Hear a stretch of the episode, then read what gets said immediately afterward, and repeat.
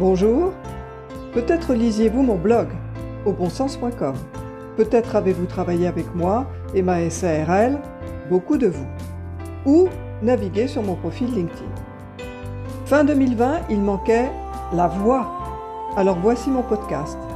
Mes billets sont courts, entre 3 et 10 minutes chacun, et je les regroupe dans les billets de Bettina pour beaucoup de vous, car je suis Bettina Soulez. La musique est de Laurent Barcelot.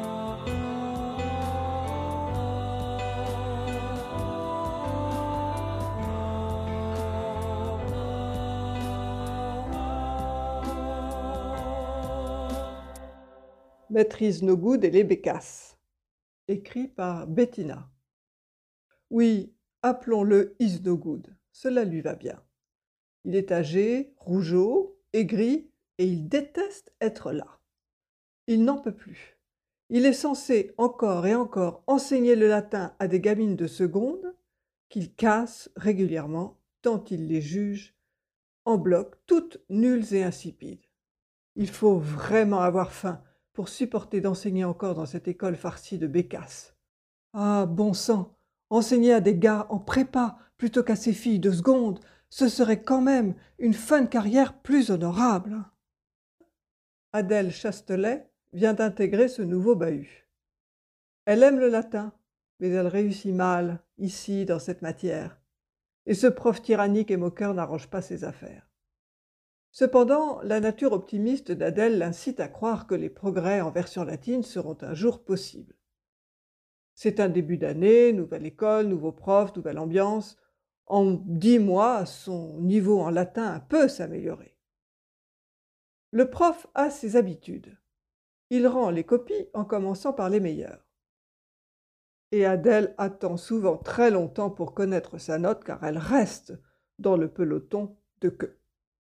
À chaque nouvelle distribution de versions notées, elle espère être appelée plus tôt, même si ce professeur met un malin plaisir depuis le début de l'année à l'appeler Châtelet au lieu de Chastelet, pour étaler son érudition sur la création de l'accent circonflexe qui s'est mis à remplacer le S lorsqu'il est affublé du T. Un jour, enfin, son rêve se réalise. Elle est appelée la première du fond de la classe, coincée comme toutes les autres dans ces horribles et étroits bancs en bois qui griffent les mollets dès qu'on bouge, elle se lève, rose de joie, et s'apprête à se réjouir. Et is sourire sadique aux lèvres, le vice dans l'œil, plus ignoble encore que d'habitude, annonce Mademoiselle Châtelet, quatre sur vingt. Elle est blessée, humiliée par la méthode, le piège et l'effet de surprise. Et ses larmes perlent au bord de ses bonnes joues roses. Is no good est ravi de sa blague. Il affiche un air jovial et pour un peu, il rirait à gorge déployée. Il se retient à peine et laisse au minima la classe admirer ses dents de chacal. Adèle, assommée, se rassied, tandis qu'il enfonce le clou et à Seine. Ce qui est bien avec mademoiselle Châtelet, c'est que lorsqu'elle pleure, ses larmes restent bloquées sur le haut de ses joues. Là, c'est vrai, les larmes s'entassent et commencent même à déborder et à briller. Et soudain, le courage surgit. Elle se relève et, digne, elle dit clairement à son tour Monsieur, vous êtes là pour m'apprendre le latin. Et vu mon niveau, c'est difficile. Mais vous n'êtes pas là pour me faire des réflexions sur mon physique. La classe entière, dans un souffle, à l'unisson, laisse échapper un Oh Oh tonitruant et angoissé, appréhendant les représailles. Personne ne tient tête à Isnogoud, jamais Et anéantie par sa propre audace, Adèle se rassied. Il faut dire que ce sale type distillait dès que possible des insultes à toutes les élèves, comme par exemple Quand vous riez, on se croirait à Longchamp. Longchamp est un champ de course parisien. Et autres vacheries auxquelles les unes et les autres avaient droit. C'était insupportable. Et pour elle, Adèle, qui arrivait tout juste dans cette école, C'était impensable de les voir toutes si méprisées, chacune à leur tour.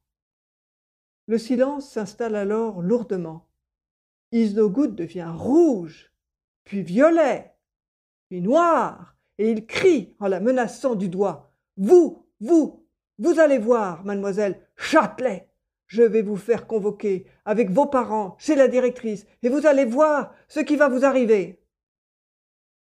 De gris foncé, il devient soudain blanc, à croire que ce coup de sang va le faire claquer. Mais le cours reprend dans un silence absolu. Adèle sent bien qu'elle a pris des risques, mais elle n'a aucun regret, sauf celui d'avoir encore à essuyer quelques larmes discrètement. Elle se sent mal, mais fière, un mélange bizarre. Ce qui l'ennuie le plus, c'est qu'elle est depuis peu dans cette école et les élèves ont l'air sympas. Ça va être compliqué s'il faut encore changer de bahut. Et ça n'a pas loupé, sa mère est convoquée, son père aussi, mais bon, euh, une personne suffira pour régler le problème. Et elle, elle n'est pas souhaitée à ce rendez-vous chez la directrice. Quand sa mère revient, elle est toute pimpante, toute guillerette, et elle lui annonce La directrice te présente des excuses. Elle sait que ce professeur près de la retraite est odieux avec les élèves, mais dans l'école, ils n'ont pas la possibilité de le remplacer pour l'instant. Donc, tout le monde attend sa retraite qui est imminente. À partir de ce jour, les cours ont été différents. Isnogoud a continué à coller des sales notes à Adèle, mais ce que la classe a gagné, c'est qu'il n'a plus jamais fait la moindre phrase aux élèves sur leur physique. Et Adèle a gagné d'un coup un prestige de dingue dans la classe. Ainsi, à 15 ans, ce jour-là, dans un monde plus conventionnel que celui d'aujourd'hui, Adèle a réalisé qu'elle avait le courage et le pouvoir de dire ce qu'elle ressentait, et que ce qu'elle osait dire serait utile à d'autres. Sans le savoir, elle avait fait preuve d'assertivité. Et elle a aimé avoir cette force, et elle l'a gardée. Nota bene, à la fin de l'année, elle a arrêté le latin et exit is no good. Ouf